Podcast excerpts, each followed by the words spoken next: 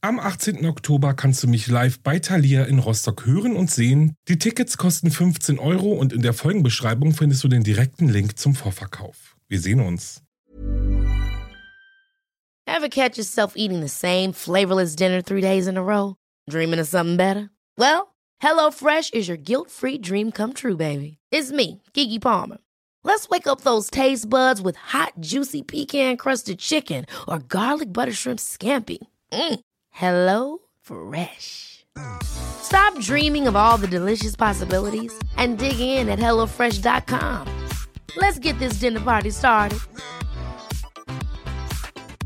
Hey, it's Ryan Reynolds, and I'm here with Keith, co star of my upcoming film, If, only in theaters, May 17th. Do you want to tell people the big news? All right, I'll do it. Sign up now and you'll get unlimited for $15 a month in six months of Paramount Plus Essential Plan on us. Mintmobile.com slash switch. Upfront payment of $45 equivalent to $15 per month. Unlimited over 40 gigabytes per month. Face lower speeds. Videos at 480p. Active Mint customers by 531.24 get six months of Paramount Plus Essential Plan. Auto renews after six months. Offer ends May 31st, 2024. Separate Paramount Plus registration required. Terms and conditions apply if rated PG.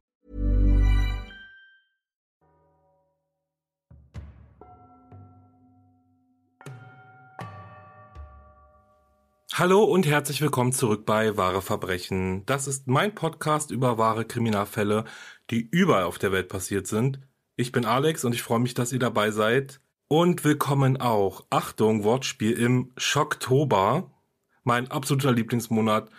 Es wird kälter und dunkler und gemütlicher und es wird Zeit, sich mit einer Decke auf die Couch zu legen und Horrorfilme zu gucken. Und ja, ich liebe es einfach.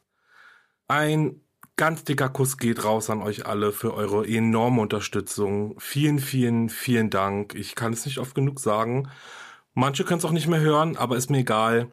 Ja, ich bin echt glücklich über euren Support. Aber oder und, weil ihr so toll seid, habe ich mir gedacht, diesen Monat mal so richtig Gas zu geben und für euch ein paar richtig schöne Folgen zu produzieren. Heute habe ich zwei spannende Fälle zum Thema Stalking und es wäre nicht Schocktober, wenn ihr nicht lieber das Licht anmachen solltet. Und dann würde ich jetzt sagen, schnappt euch eure Quinoa Bowl und euer Gläschen Wein, denn es geht los. Wenn ich dich allein zu fassen bekomme, werde ich dich in Stücke schneiden, so damit niemand dich jemals finden wird. Dieser Drohanruf ist nur einer von Hunderten, die die 32-jährige Dorothy Jane Scott von einem Unbekannten erhält. Dorothy ist alleinerziehend, ihr Sohn Sean ist vier und ihr ein und alles. Einfach hat sie es in ihrem Leben nicht. Seans Vater ist abgetaucht und Unterhalt bezahlt er auch nicht. Die kleine Familie wohnt in Stutton im Süden Kaliforniens und teilt das Haus mit der Tante. Der Alltag von Dorothy ist eher unspektakulär. Sie hat einen Job in einem Geschäft für Hippie-Mode. Hier ist sie als Sekretärin und Buchhalterin beschäftigt, sitzt überwiegend am Schreibtisch und redet nicht viel. Ein Arbeitskollege beschreibt ihre Tätigkeit als so langweilig wie ein Telefonbuch. Ihr Privatleben sieht ähnlich aus. Dorothy geht nur sehr selten mit Freunden aus oder auf Dates. Die meiste Zeit ist sie im Haus mit ihrem Sohn und ihrer Tante oder sie fährt zu ihren Eltern. Ich liebe dich. Als eines Tages plötzlich diese seltsamen Anrufe anfangen, versucht Dorothy diese nicht ernst zu nehmen. Ich weiß, was du gerade machst. Komm raus, ich habe ein Geschenk für dich. Dorothy ist starr vor Angst, doch irgendetwas in ihr bringt sie dazu, tatsächlich nach draußen zu gehen. Sie verlässt das Haus, schaut sich um, niemand zu sehen, weit und breit keine Menschenseele. Dann bemerkt sie etwas auf der Windschutzscheibe ihres Autos liegen. Es ist eine einzige Rose.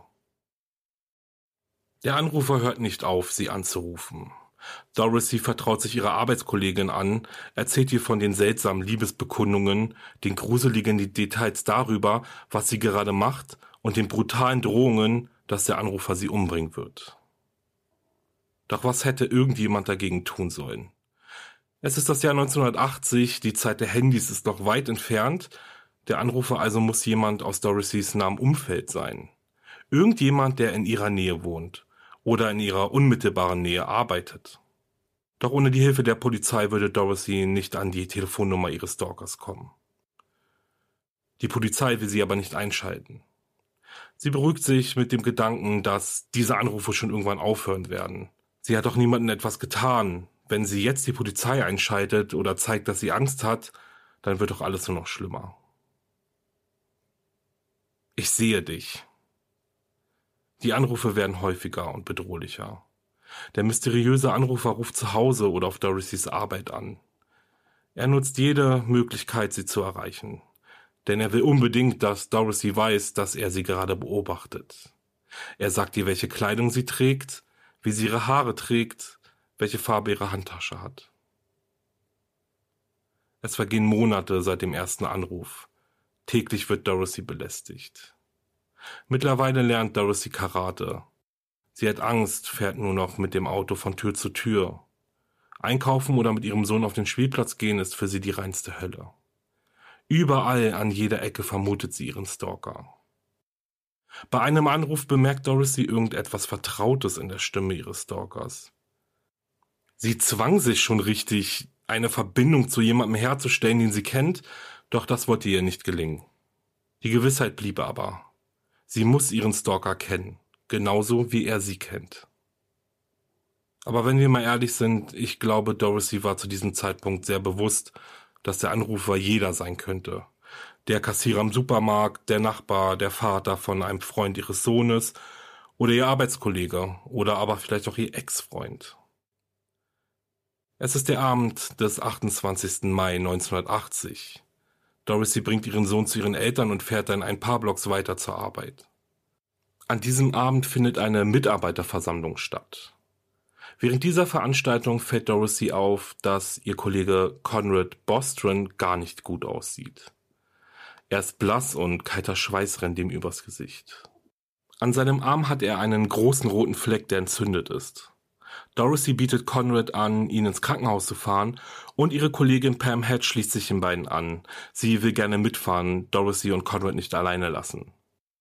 Im Krankenhaus angekommen, stellt sich schnell heraus, dass Conrad von einer Spinne gebissen wurde. Und ja, ihr habt richtig gehört, das ist der Real-Life-Horror, wie ich finde. Er wurde von einer Spinne gebissen ich will mir gar nicht vorstellen, wie groß diese Spinne war. Aber gut. Zumindest war es nichts Ernstes und, also ein Ernstes in Anführungszeichen. Und es ist mittlerweile 23 Uhr, als Conrad aus dem Behandlungszimmer kommt. Er hat ein Rezept für ein Medikament gegen die Entzündung bekommen und Pam und er beschließen zusammen zur Krankenhausapotheke zu gehen, um das Medikament abzuholen. Dorothy würde derweil das Auto vorfahren und die beiden dann vor dem Krankenhaus einsammeln. Als Pam und Conrad dann aber circa 15 Minuten später vor dem Gebäude nach Dorothy Ausschau halten, ist sie und ihr Auto nirgendwo zu finden. Komisch, sie müsste doch schon längst da sein. Es ist dunkel und die beiden können niemanden erkennen, also laufen sie in Richtung des großen dunklen Parkplatzes. Als plötzlich die Fernlichtscheinwerfer eines Toyota Kombis des Jahrgangs 73 aufleuchten. Dann geht der Motor an und das Auto fährt mit quietschenden Reifen auf sie zu und an ihnen vorbei. Hast du das gesehen? fragt Pam ihren Kollegen. Das ist doch Dorothys Auto. Die beiden laufen dem Auto noch ein Stück hinterher, winken wie wild, um auf sich aufmerksam zu machen, doch das Auto beschleunigt. Sie konnten es nicht mehr einholen. Hat Dorothy die beiden etwa nicht gesehen? Das ist eigentlich unmöglich. Sie ist doch direkt an ihren beiden Kollegen vorbeigefahren. Dann biegt das Auto rechts ab, fährt runter vom Parkplatz und verschwindet in die Nacht. Warum tut Dorothy das? Was ist passiert, dass sie so schnell weg musste? Noch in der Nacht geht ein Anruf bei der Polizei in Anaheim ein. Jacob Scott meldet seine 32-jährige Tochter als vermisst. Sie ist zu einem Mitarbeitertreffen gefahren und hat ihren vierjährigen Sohn bei ihren Eltern abgesetzt, bevor sie weiterfuhr. Nun ist sie nicht nach Hause gekommen.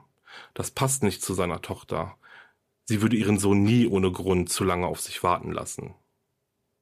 In den frühen Morgenstunden des 29. Mai 1980 finden die Ermittler dann in einer Gasse in Santa Ana einen ausgebrannten weißen Toyota Kombi Jahrgang 73. Es ist Dorothys Auto. Jetzt laufen die Ermittlungen auf Hochtouren. Dorothy war nicht nur einfach verschwunden, alles sieht danach aus, dass hier etwas passiert ist. Die Ermittler informieren umgehend ihre Eltern über den Fund des Autos und bitten sie, das Verschwinden ihrer Tochter vorerst für sich zu behalten. Eine gängige Taktik, wenn es um Vermisstenfälle und Mord geht, Denn solange die Presse nicht informiert ist, tappt der Täter im Dunkeln. Er hat keine Chance mitzuverfolgen, wie die Polizei ermittelt und wie weit sie ihm gegebenenfalls schon auf den Fersen ist. Und ich finde, hier sieht man auch wieder richtig doll, wie schwer die Presse der Polizei die Ermittlungen manchmal machen kann. Ich finde es total nachvollziehbar, um was die Ermittler Dorothys Eltern gebeten haben. Denn bekommt die Presse Wind von dem Verschwinden einer jungen, alleinerziehenden Mutter, dann kann es durchaus sein, dass das öffentliche Interesse so groß wird, beziehungsweise ist, dass über jeden noch so kleinen Hinweis berichtet wird und der Entführer oder die Entführerin einen entscheidenden Vorteil bekommt. Außerdem hilft dieses Nichtwissen auch bei der Vernehmung von verdächtigen Personen. Sie sind dann nämlich uninformiert und diese Tatsache macht es ihnen schwerer, ein eventuelles Alibi zu präsentieren oder eine Lügengeschichte aufzubauen und zu festigen. Es vergehen Tage ohne ein Lebenszeichen von Dorothy. Ihre Eltern Jacob und Vera sitzen wie auf heißen Kohlen. Wo ist ihre Tochter nur hin verschwunden? Hoffentlich geht es ihr gut. Warum war das Auto ausgebrannt? Ist sie freiwillig gegangen? Wurde sie entführt? All diese Fragen kreisen Tag für Tag und Stunde für Stunde in den Köpfen der beiden herum. Dann klingelt endlich das Telefon. Es ist bestimmt die Polizei mit Neuigkeiten. Vera Scott nimmt den Hörer ab. Sind Sie mit Dorothy Scott verwandt? Ja, das ist meine Tochter. Ich habe sie. Dann legt der unbekannte Anrufer auf. Dorothys Eltern sind wie erstarrt. Was hatte dieser Anruf zu bedeuten und wer ist dieser unbekannte Mann und was hat er mit dem Verschwinden ihrer Tochter zu tun? Jacob Scott hatte es satt zu schweigen und darauf zu warten, dass die Polizei endlich Fortschritte macht. Hals über Kopf ruft er die Lokalzeitung The Register an und erzählt von dem mysteriösen Verschwinden seiner Tochter. Nur einen Tag nachdem der Artikel über Dorothy im Register erscheint, erhält Pat Riley, der Chefredakteur der Zeitung, einen bedrohlichen Anruf eines Unbekannten. Sie war meine große Liebe. Ich habe sie beim Fremdgehen mit einem anderen Mann erwischt. Sie bestritt, einen anderen zu haben. Ich habe sie umgebracht. War dies ein Anruf eines Trittbettfahrers? Eher nicht, denn Pat Riley bemerkt, dass der Anrufer Details vom Tag von Dorothys Verschwinden wusste. Er wusste, dass sie einen roten Schal getragen hatte, wusste, dass ihr Kollege wegen einem Spinnenbiss im UCI Medical Center war und dass Dorothy und Pam Heads ihn begleitet haben. Während der Ermittlungen geraten so einige in das Visier der Polizei. Unter anderem Dorothys Ex-Mann und Vater ihres Sohnes. Doch er hatte ein wasserdichtes Alibi. Er war in der Nacht von ihrem Verschwinden zu Hause in Missouri. Auch die Kollegen und Freunde von Dorothy wurden immer und immer wieder befragt. Und auch ihre Eltern bleiben nicht tatenlos. In ihrer Verzweiflung engagieren sie sogar mehrere Hellseher, die behaupten, Dorothy aufspüren zu können. Doch es gab keinen Anhaltspunkt, kein Verdacht verhärtete sich, und allmählich schien sich der Fall zu schließen. Vier Jahre lang erhalten Jacob und Vera Scott immer wieder Anrufe von dem Mann, der behauptet, ihre Tochter ermordet zu haben. Meist klingelt das Telefon an einem Mittwoch und dann, wenn Vera alleine zu Hause ist. Dann quält er die verzweifelte Mutter mit angeblichen Details über den Mord oder mit Geschichten darüber, wie schlecht ihre Tochter ihn behandelt hatte und dass sie es verdient hatte zu sterben. Manchmal behauptete der Anrufer auch, Dorothy sei noch am Leben, und das andere Mal lachte er einfach nur in den Hörer. Die Polizei versuchte dem Anruf auf die Schliche zu kommen, indem sie die Telefonleitung anzapfte. Doch die etlichen Versuche blieben ohne Erfolg. Der Anrufer war nie lang genug in der Leitung, dass man ihn hätte lokalisieren können. Im April 1984 hören die Anrufe dann so plötzlich auf, wie sie angefangen haben. Wenige Monate später, am 6. August 84, Vier Jahre nach Dorothys Verschwinden findet ein Mitarbeiter von Pacific Bell während seiner Arbeiten an der Santa Ana Canyon Road die losen Überreste eines Frauenkörpers. Und ja, ihr habt richtig gehört, die losen Überreste, denn der Körper wurde zerstückelt. Die Arme waren abgetrennt, ebenso die Beine und der Kopf. Neben dem Körper findet der Bauarbeiter auch einen türkisfarbenen Ring und eine Armbanduhr, die stehen geblieben ist und den 29. Mai 12.30 Uhr anzeigt. Die Leiche wird in die Gerichtsmedizin von Orange County gebracht und dort von Dr. Robert Kelly obduziert. Schließlich der Zahnabgleich bestätigt, vor ihm liegt die Leiche von Dorothy Jane Scott. Und auch die Uhr und der Ring können Dorothy zugeordnet werden. Innerhalb weniger Tage machte die Presse öffentlich bekannt, dass die 32-jährige alleinerziehende Mutter Dorothy Scott Opfer eines Mordes wurde. Die Obduktion konnte keine Todesursache festmachen. Jacob Scott verstarb im Jahr 1994. Vera Scott im Jahr 2002. Sie haben nie erfahren, wer ihre Tochter ermordet hat. Und auch nie wieso. Bevor sie nie wieder etwas von dem mysteriösen Anrufer hörten, klingelte im August 1984, kurz nach Bekanntgabe über den Fund von Dorothys Leiche, das Telefon der Scotts-Familie. Es war der Mann, der behauptete, Dorothy entführt und ermordet zu haben. Ist Dorothy zu Hause? Was für ein Fall, oder? Ich habe richtig Gänsehaut jetzt gerade. Dieser letzte Anruf von dem Mörder bei Dorothys Eltern ist doch wirklich ich weiß gar nicht, wie ich man sagen soll, super krank einfach. Wie muss man denn überhaupt ticken, in einem Zeitraum von vier Jahren regelmäßig immer wieder die Eltern seines Opfers zu kontaktieren und ihre Wunden immer wieder aufzureißen? Jacob und Vera Scott hatten überhaupt keine Chance, sich auch nur annähernd mit dem Verschwinden und dem Tod ihrer Tochter auseinanderzusetzen. Und es muss so schrecklich gewesen sein. Aber auch schon vor Dorothys Verschwinden wieso war der Anrufer so besessen von Dorothy? Anhand dessen, was er ja dem Chefredakteur der Lokalzeitung gesagt hat, müssten er und Dorothy sich ja zumindest mal gedatet haben oder vielleicht waren sie auch mal zusammen. Der Mörder behauptet ja, dass er Dorothy liebte, sie ihm aber fremdgegangen ist. Natürlich kann es aber auch sein, dass er ein heimlicher Verehrer war, jemand, der mit Dorothy zu einem Kontakt war, aber nie eine richtige Beziehung oder Freundschaft mit ihr hatte. Vielleicht hat er aber auch einen Korb von ihr bekommen. Also es sind so viele Szenarien, die sein könnten, warum er es so sehr auf Dorothy abgesehen hat, bis dahin, dass er sie sogar umgebracht hat. Ich finde das Thema Stalking super wichtig und habe deswegen mal ein paar Hard Facts für euch zusammengesucht. Als erstes kommt natürlich die Frage auf, was ist Stalking überhaupt und wann stalkt man denn jemanden? Und eine eindeutige Definition gibt es eigentlich nicht.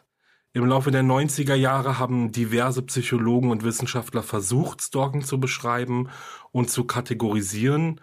So wurde Stalking 1993 als obsessives und unnormal langes Muster von Bedrohungen durch Belästigung gegen ein Individuum bezeichnet.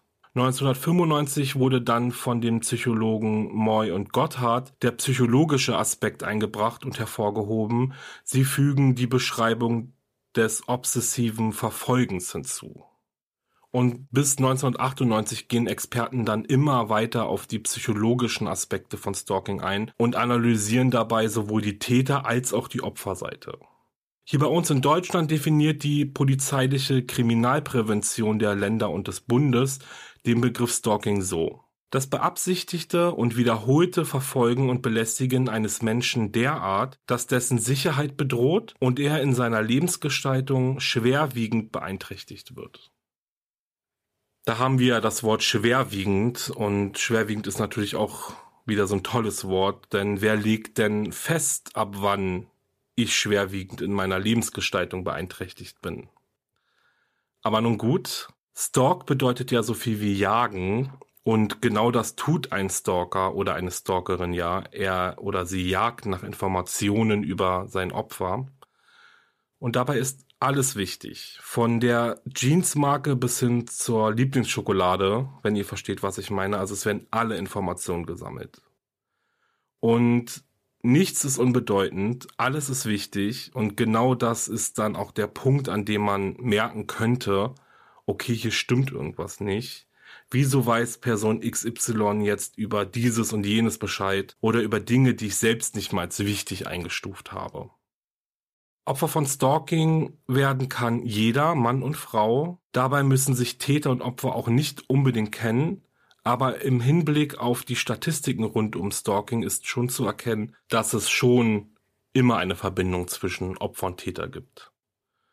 Ein Ex-Freund, eine Arbeitskollegin, ein Freund, ein Fan und und und, eine Obsession entsteht durch persönliche Verbindung zu etwas oder zu jemanden. Und gut, ich will jetzt nicht zu sehr ins Psychologische gehen, weil ich bin kein Psychologe und ich will euch auch jetzt am Ende kein Quatsch erzählen. Deswegen gehe ich jetzt nicht mehr zu tief rein. Stalker werden übrigens mittlerweile in verschiedene Kategorien oder Klassen eingestuft. Dies erfolgt zusammenhängt dann zum Beispiel mit der Motivation der Tat oder des Stalkings und dem Beziehungsverhältnis zum Opfer. In Deutschland steht Stalking zwar unter Strafe, aber wie schon erwähnt, muss die freie Lebensgestaltung des Opfers schwerwiegend beeinträchtigt sein.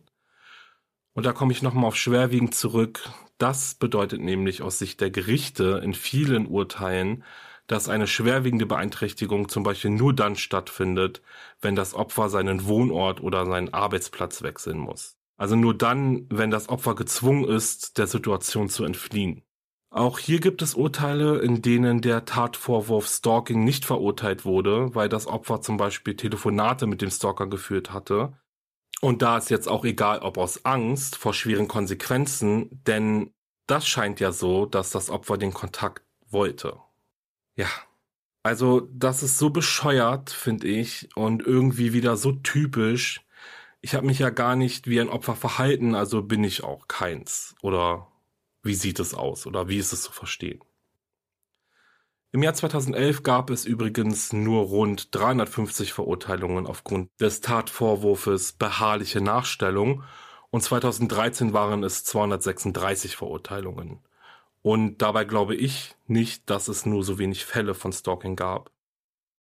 Auf Druck des Opferschutzvereins Weißer Ring beschloss das Bundeskabinett dann endlich im Jahr 2016 das Gesetz zu ändern um Täter bestrafen und Opfer besser schützen zu können. Mit dem neuen Gesetz zur Verbesserung des Schutzes gegen Nachstellung vom 1. März 2017 wurde der erste Absatz des Paragraph 238 Strafgesetzbuch sowie Paragraph 374 Absatz 1 Nummer 5 der Strafprozessordnung und weitere Paragraphen im Zusammenhang des Gewaltschutzes geändert. Das neu formulierte Grunddelikt nach 38 Absatz 1 Strafgesetzbuch ist seit dem 10. März jetzt nicht mehr als Erfolgsdelikt, sondern als Eignungsdelikt ausgestaltet. Das bedeutet dann so viel wie, der Täter kann nicht nur dann bestraft werden, wenn das Stalking eine schwerwiegende Beeinträchtigung der Lebensgestaltung verursacht, sondern schon dann, wenn das Stalking die schwerwiegende Beeinträchtigung hervorrufen könnte. Ihr findet Informationen dazu nochmal in meiner Folgenbeschreibung, genauso wie Kontaktdaten zum Weißen Ring, denn wenn ihr betroffen seid oder jemanden kennt, der betroffen ist, dann wehrt euch dagegen, vertraut euch jemandem an. Ihr seid nicht alleine und holt euch wirklich Hilfe. Der nächste Fall, den ich euch vorbereitet habe, wird euch, das glaube ich zumindest, das Blut in den Adern gefrieren lassen. Ganz ehrlich, die Ereignisse könnten direkt aus einem guten Horrorfilm kommen oder aus einem, ja, Geister, weiß ich was Film. Schließt jetzt am besten erstmal eure Tür ab, macht die Fenster zu, denn nach diesem Fall wollt ihr ganz bestimmt sicher sein, dass niemand außer euch in eurer Wohnung oder in eurem Haus ist.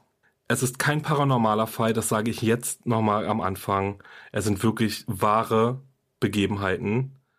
Und ich möchte auch noch eine Triggerwarnung aussprechen.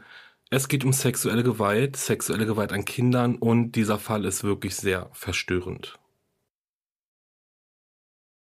Daniel LaPlante wird 1970 in der Stadt Townsend in Massachusetts geboren. Seine Kindheit ist alles andere als das, was man unbeschwert nennen kann. Alkoholkranke und gewalttätige Eltern. Bereits im Kleinkindalter wird Daniel von seinem Vater sexuell missbraucht. Doch er ist nicht der Einzige, der sich an dem Kleinjungen vergeht. Ob Daniels Vater andere Männer Sex mit seinem Sohn für Geld anbot, kann ich euch nicht sicher sagen, jedoch wird sehr schwer davon ausgegangen. Daniel erlebt täglich Gewalt, körperlich, sexuell und seelisch. Er wird geschlagen, vergewaltigt und auf brutalste Weise gequält. Und niemand kommt dem Kleinjung zur Hilfe. In der Schule kämpft Daniel einen anderen Kampf. Seine schulischen Leistungen sind schlecht, soziale Kontakte hat er so gut wie gar keine, richtige Freunde hat er nicht. Er ist ein Außenseiter. Er ist gruselig und seltsam. So bezeichnen ihn seine Klassenkameraden zumindest. Er wird gemobbt und geschlagen fast jeden Tag. Was er zu Hause erlebt, das weiß keiner und es interessiert auch niemanden. Im Teenageralter wird endlich ein Sozialarbeiter auf Daniel aufmerksam. Er versucht hinter die Fassade des Außenseiters zu gucken, will erfahren, was in ihm vorgeht. Oder kommt das Interesse doch nur daher, weil Daniel seltsam ist? Er ist unhygienisch, wechselt kaum seine Kleidung, wäscht sich nicht. Seine Leistungen werden nicht besser, sein Sozialverhalten immer schlechter. Der Sozialarbeiter überweist den Teenager an einen Psychiater und Danny willigt ein, den Termin wahrzunehmen. Der Psychiater diagnostiziert Daniel eine Hyperaktivitätsstörung und er bietet Daniel an, ihn zu behandeln und ihm zu helfen, wieder ins Leben zu finden. Von nun an besucht der Teenager seinen Psychiater regelmäßig, öffnet sich und erzählt von seinem gewalttätigen Zuhause. Es war ein erster Schritt in die richtige Richtung. Daniel wollte nur normal sein, ein normales Leben führen. Sein Psychiater hatte aber einen anderen Plan mit ihm. Er fängt an, Daniel in ihren gemeinsamen Sitzungen sexuell zu missbrauchen. Immer und immer wieder. Daniel wehrte sich nicht, genauso wie sein Vater war der Psychiater ein Mann, der respektiert wurde. Ein Mann, der Einfluss hatte. Es war irgendwie normal. Vielleicht ist es seine Rolle im Leben, diese Art von Männern zu befriedigen.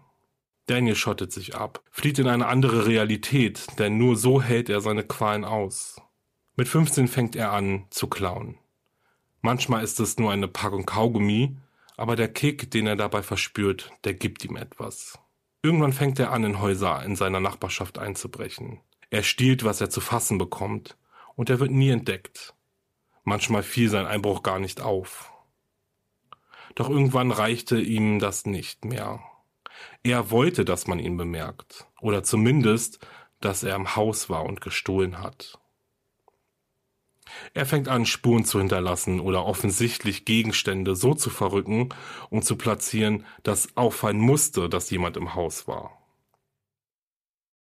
Daniel liebte es, in seinem Bett zu liegen und darüber nachzudenken, wie die Bewohner, in deren Haus eingebrochen ist, wo reagieren, wenn sie merken, dass jemand eingebrochen ist. 1986, Daniel ist 16, setzt er eine Reihe von Ereignissen in Gang, für die er für immer bekannt sein würde. Daniel kommt an die Telefonnummer einer dreiköpfigen Familie, die in der Nachbarschaft wohnt. Annie und Jessica Andrews sind in etwa so alt wie Daniel, leben gemeinsam mit ihrem Vater in einem kleinen gemütlichen Haus in der Nähe von Daniels Zuhause. An einem Abend ruft er bei den Andrews an und er kommt recht schnell mit den beiden Schwestern in ein Gespräch. Er erzählt ihnen, er habe ihre Telefonnummer von einem Freund bekommen, der dieselbe Schule wie die beiden besucht. Auf die Frage, wie er aussieht, beschreibt er sich als blond, athletisch und gut aussehend. Annie war hin und weg von dem unbekannten Jungen. Sie hat ihn zwar noch nie gesehen, aber er ist so alt wie sie und wieso sollte er lügen? Die beiden telefonieren seit diesem Abend regelmäßig und schließlich verabreden sie sich zu einem Date. Freitagabend, in der Stadt findet gerade eine Kirmes statt. Daniel klopft aufgeregt an die Tür des Andrew Hauses. Annie öffnet ihm und starrt ihn fassungslos an. Vor ihr steht ein Typ, der das komplette Gegenteil von dem Jungen ist, mit dem sie dachte telefoniert zu haben. Danny hat dunkle Haare, trägt zerzauste Kleidung und wirkt ungepflegt. Trotzdem begleitet Annie ihn. Auf dem Weg zur Kirmes erzählt Annie ihm, dass ihre Mutter kürzlich erst an Krebs gestorben ist und ihr Vater sie und ihre Schwester allein großzieht. Daniel war wie besessen von dieser tragischen Geschichte. Er wollte alles wissen. Wie ist ihre Mutter gestorben? Hatte sie Schmerzen? Was hat sie gefühlt, als ihre Mutter gestorben ist? Und was hat ihre Schwester gefühlt? Es waren Fragen, die über die natürliche Neugier hinausgingen. Sie waren schon eher distanzlos und ungemütlich. Annie verabschiedete sich nach etwa einer Stunde von Daniel. Sie wollte einfach nur noch weg und diesen Abend am besten vergessen. Annie hat Daniel nicht wieder gesehen wollen und blockierte alle seine Anrufe. Für ihn waren weder sie noch ihre Schwester zu sprechen. An einem Abend versuchten Annie und ihre Schwester Jessica ihre verstorbene Mutter zu kontaktieren. Sie gingen in den Keller und hielten eine Seance. So eine Seance hat immer etwas Mystisches. Einerseits wussten sie, es würde nichts bringen, doch andererseits hofften sie, dass es vielleicht doch funktioniert. Sie bekamen keine Antwort, beendeten ihre Sitzung und gingen nach oben in ihr gemeinsames Schlafzimmer, um ins Bett zu gehen. Mitten in der Nacht schrecken die beiden Schwestern dann aber aus dem Schlaf. Was war das? Irgendetwas klopfte an ihre Wand. Ist es ihre Mutter? Hatte die Seance doch funktioniert? Sie fragten und ein Klopfen bestätigte ihnen, dass sie mit ihrer Mutter sprechen. Sie stellten eine Frage nach der anderen, sagten ihrer Mutter, wie sehr sie sie lieben und vermissen. Und ihre Mutter gab ihnen durch die Klopfzeichen immer eine Antwort. Diesem Abend folgten noch einige weitere. Irgendwann wurde das Klopfen aber so regelmäßig und intensiv, dass die beiden Schwestern kaum schliefen. Sie konnten ja unmöglich den Geist ihrer Mutter allein lassen. Mit der Zeit passierten auch seltsame Dinge im Haus. Gegenstände verschwanden und Dinge, die auf dem Tisch lagen, waren am nächsten Morgen auf dem Boden verteilt. Als die Schwestern an einem Abend nach Hause gekommen sind, waren ihre Möbel verrückt und von einer Ecke in eine andere geschoben worden. Jessica und Annie hatten nun langsam echt Angst. Sie waren sich nun sicher, der Geist, den sie gerufen haben, war nicht der ihrer Mutter, sondern der eines bösen Dämons, der sie nun heimsucht. Ihr Vater hingegen war sich sicher, seine beiden Töchter sind für das Chaos im Haus verantwortlich. Er glaubte ihnen nicht, dass sie einen bösen Geist beschworen haben, aber er wusste auch, die beiden Mädchen hatten emotional noch sehr mit dem Tod ihrer Mutter zu kämpfen. Also versuchte er sie zu beruhigen. Es klopfte regelmäßig im Haus der Andrews. Meist war es am Abend oder mitten in der Nacht und meist auch nur im Schlafzimmer der beiden Schwestern. Doch an einem Abend im Januar 1987 klopfte es an die Wand im Wohnzimmer. Annie und Jessica waren allein zu Haus und sie schreckten hoch. Das Klopfen machte sie wahnsinnig. Sie hatten Angst. Kommt das Klopfen wirklich von der Wand? Es hört sich an, als ob etwas im Keller ist. Mit einem Küchenmesser bewaffnet gehen die beiden vorsichtig in den Keller. Und dann der Schock. An der Kellerwand stand in Blutrot geschrieben, ich bin in deinem Zimmer, komm und finde mich. Annie und Jessica sind so schnell sie konnten aus dem Haus gerannt, direkt zu einem Nachbarn. Dort versuchten sie sich zu beruhigen und warteten auf ihren Vater. Als sie gemeinsam in den Keller gehen, glaubt er, seine Töchter seien für die Schrift verantwortlich. Er war sauer, hatte aber immer noch großes Verständnis für die beiden. Er vereinbarte mit seinen Töchtern einen Psychiater aufzusuchen, der ihnen helfen würde, mit ihrer Trauer fertig zu werden. Einige Wochen später kam es dann zu einem ähnlichen Vorfall. Wieder waren die Schwestern allein zu Hause und wieder hörten sie das Klopfen. Es kam aus dem Schlafzimmer. Als Annie und Jessica die Tür öffneten und das Licht einschalteten, waren sie zu Tode erschrocken. An der Zimmerwand stand mit roter Farbe geschrieben, ich bin zurück, finde mich, wenn du kannst.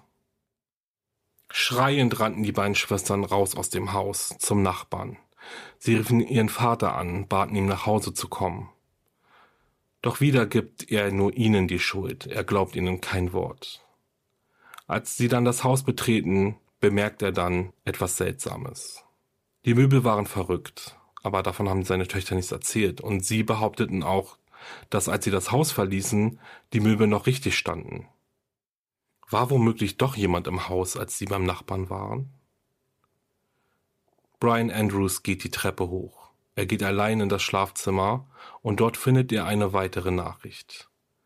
Eine, die die Schwestern noch nicht gesehen haben. Heirate mich. Brian war wie erstarrt. Sein Blick wechselte zwischen den Nachrichten hin und her. Dann sah er sich langsam im Zimmer um. Auf der anderen Seite des Raumes stand jemand. Er trug das Kleid seiner verstorbenen Frau, war geschminkt und trug eine blonde Perücke. In einer Hand hielt er ein Beil. Dieser Junge war Daniel. Der Junge ging mit dem Beil auf Brian zu. Er versuchte Daniel zu packen, doch der konnte entkommen. Und plötzlich war er weg, wie vom Erdboden verschwunden. Wie war dies möglich? Wenig später traf die Polizei im Haus der Andrews ein. Sie überprüften die Schrift an der Wand. Sie wurde mit Ketchup geschrieben. Es stellte sich nun aber die Frage, wie ist Daniel überhaupt in das Haus gekommen? Bei der Hausdurchsuchung findet ein Beamter dann einen versteckten Kriechraum hinter einem Schrank im Zimmer. Der Beamte öffnet die Luke und findet einen zusammengerollten Daniel daran liegen. Daniel LaPlante wurde sofort festgenommen und die Polizei fing an, das Haus der Andrews komplett umzukrempeln. Und dabei stießen sie auf Folgendes. Der Kriechraum bzw. der Durchgang, in dem sie Daniel gefunden haben, führte hinter den Wänden durch fast das komplette Haus. Es war wie ein Tunnelsystem. Und ich hoffe, ihr könnt euch das jetzt vorstellen. Es gab einige Gucklöcher, durch die man in die jeweiligen Räume gucken konnte. Und nun war alles klar. Daniel war der Geist, der Nacht für Nacht an die Wände klopfte und Annie und Jessica terrorisierte. Er hat nie darüber gesprochen, aber vermutlich wollte Daniel die beiden Schwestern in der Verkleidung ihrer Mutter mit dem Beil umbringen. Er hat wohl nicht erwartet, dass ihr Vater es sein würde, der das Zimmer betritt. Daniel wurde in eine psychiatrische Einrichtung für Jugendliche gebracht, wo er bis Oktober 1987 blieb. Nach seiner Entlassung und seiner Rückkehr nach Hause begann er wieder in Häuser einzubrechen. Bei einem dieser Einbrüche stiehlt er dann von einem Nachbarn zwei Pistolen. Am 1. Dezember 1987 bricht er in das Haus der Familie Gustafsson ein. Ich weiß nicht, ob es geplant war oder ob er dachte, es ist niemand im Haus, aber während seines Einbruchs wird er von Priscilla Gustafsson erwischt. Sie ist mit ihren beiden Kindern allein zu Hause und hochschwanger. Ihr Mann Andrew ist arbeiten. Als Andrew später nach Hause kommt, findet er seine Ehefrau erschossen und blutüberströmt auf dem Bett liegen. Sie wurde vergewaltigt und vorher oder anschließend durch, aus nächster Nähe mit mehreren Kopfschüssen getötet. Die beiden Kinder werden in jeweils unterschiedlichen Badezimmern gefunden. Der fünfjährige Sohn wurde im Obergeschoss in der Badewanne ertränkt, die siebenjährige Tochter im Badezimmer im Untergeschoss ebenfalls in der Badewanne ertränkt. Schnell brachte die Polizei den Mord mit Daniela Plant in Verbindung. Ich habe leider keine Informationen darüber gefunden, wieso die Polizei so schnell auf Daniel gekommen ist. Aber so war es im Endeffekt. Er war ja schon bereits über alle Berge. Ein paar Städte weiter bricht er in das Haus einer Frau ein, nimmt sie als Geisel und steht ihr Auto. Irgendwann schafft die Frau es sich zu befreien und flieht. In den Nachrichten werden Bilder von Daniel gezeigt und die Bevölkerung wird um ihre Mithilfe gebeten. Und die kommt schnell. Ein Mann erkennt Daniel auf der Straße. Er flieht doch nach nur 48 Stunden auf der Flucht wird er endlich von der Polizei gefunden, versteckt in einem Müllcontainer. Die Beamten stellen die Waffen sicher und die Spurensuche findet an Daniels Socke das Haar der ermordeten Tochter der Familie Gustafsson. Im Jahr 1988 wird Daniel LaPlante wegen des Mordes an Frau Gustafsson und den beiden Kindern zu dreimal lebenslanger Haft verurteilt. Wie genau er bei dem Mord vorgegangen ist, ist bis heute unbekannt. Er hat niemals über diesen Abend gesprochen. Daniel zeigt während seiner Haft wenig Reue. Ihm wurden mehrere Persönlichkeitsstörungen diagnostiziert und zwischen den Jahren 88 bis 2017 versuchte er immer wieder eine Milderung seiner Haftstrafe durchzusetzen. Abschließend im Jahr 2017 zeigte er dann doch einen kleinen Funken von Reue gegenüber seiner Taten. Er sagte, ich habe nicht die Worte, um meine tiefe Trauer voll auszudrücken. Aber der Schaden, den ich angerichtet habe, tut mir wirklich leid. Von der Essenz dessen, wer ich bin, aus der Tiefe meiner Seele, tut es mir leid. Ob er seine Tat wirklich bereut oder ob es nur ein weiterer Versuch war, eine Hafterleichterung zu bekommen, das weiß ich nicht. Ich kann nur sagen, ich hoffe, dass es wahr ist und dass er wirklich versteht, was er getan hat. Daniels Gnadengesuch wurde letztmalig vom Berufungsgericht abgelehnt und somit wird er weiterhin den Rest seines Lebens im Gefängnis verbringen. Andrew Gustafsson verstarb im Jahr 2014, viele Jahre nach der schrecklichen Tat. Von Annie und Jessica Andrews habe ich leider keine weiteren Informationen gefunden, aber ich hoffe, dass sie sich von ihrem schrecklichen Erlebnis mit Daniel erholt haben.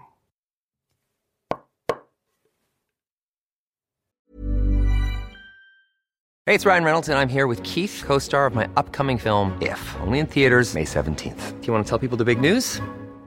All right, I'll do it. Sign up now and you'll get unlimited for $15 a month in six months of Paramount Plus Essential Plan on us. Mintmobile.com slash switch. Upfront payment of $45 equivalent to $15 per month. Unlimited over 40 gigabytes per month. Face lower speeds. Videos at 480p. Active Mint customers by 531.24 get six months of Paramount Plus Essential Plan. Auto renews after six months. Offer ends May 31st, 2024. Separate Paramount Plus registration required. Terms and conditions apply if rated PG. Ja, das war's. Wie geht es euch? Seid ihr überhaupt noch dabei? Ihr könnt sagen, was ihr wollt, aber dieser Fall raubt einem doch den letzten Nerv. Also stellt euch das nochmal vor. Da schleicht jemand zwischen euren Wänden hin und her, beobachtet euch und hinterlässt gruselige Nachrichten. Als ich diesen Fall zum ersten Mal gehört habe, dachte ich zuerst, ach komm, das ist doch irgendwie eine urbane Legende. Das kann nicht wahr sein, aber es ist wirklich wahr und es ist alles so passiert. Und diese Tatsache ist einfach nur richtig verstörend. Also das, was er in dem Andrews Haus gemacht hat. Der Mord an Frau Gustafsson und ihren Kindern war auch so brutal und auch so kurz nachdem er ja aus der Psychiatrie entlassen wurde. Ja, wenn ich jetzt noch mal kurz auf die Kindheit von Daniel eingehe, dann bin ich auch echt sprachlos, weil wie grausam muss er aufgewachsen sein. Er ist nie irgendwo angekommen, wo er akzeptiert wird oder wurde und wo er geschützt wurde. Und ja nicht mal bei seinem Psychiater, der ihn ja dann im Endeffekt dann den letzten Funken Hoffnung auf ein besseres Leben genommen hat. Also ganz schrecklich. Das, was aus dieser schlimmen Zeit dann aus Daniel hervorgebracht wurde, ist ja irgendwie auch gar nicht so überraschend. Und damit will ich jetzt wirklich nicht sagen, dass es okay ist, was er getan hat oder dass es die logische Schlussfolgerung aus den Ereignissen ist. Aber ja, ich glaube, ihr wisst, was ich meine. Es ist einfach keine riesengroße Überraschung. Ja, ich bin mal gespannt, was ihr denkt. Wie fandet ihr die beiden Fälle? Thema Stalking ganz groß, ganz wichtig. Wie gesagt, guckt in die Folgenbeschreibung. Ich glaube, es reicht jetzt für heute. Wir hören uns auch schon nächste Woche wieder. Ich habe ja gesagt, an diesem Monat wird alles richtig toll. Ich habe richtig schöne Sachen vorbereitet.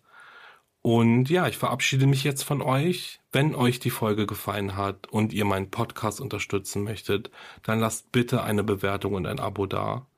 Besucht auch meine Instagram-Seite wahre-verbrechen-podcast und schickt mir ein paar Herzen. Dort ist der einzige Social-Media-Auftritt, auf dem ich aktiv bin. Jetzt auch nicht so super aktiv, aber auf jeden Fall erfahrt ihr dort immer, wann eine neue Folge erscheint. Und soweit es möglich ist, stelle ich auch Bilder online. Aber das ist ja auch immer ein bisschen schwierig wegen den Rechten und so. Also ihr versteht schon.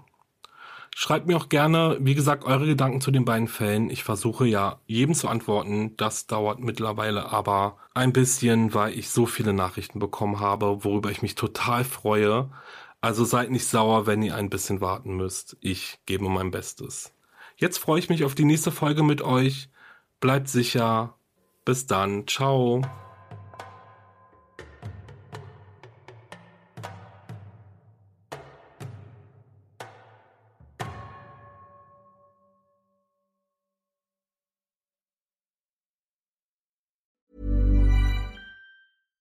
Catch yourself eating the same flavorless dinner three days in a row? Dreaming of something better? Well, HelloFresh is your guilt-free dream come true, baby. It's me, Kiki Palmer. Let's wake up those taste buds with hot, juicy pecan-crusted chicken or garlic butter shrimp scampi. Mm. Hello Fresh. Stop dreaming of all the delicious possibilities and dig in at HelloFresh.com. Let's get this dinner party started.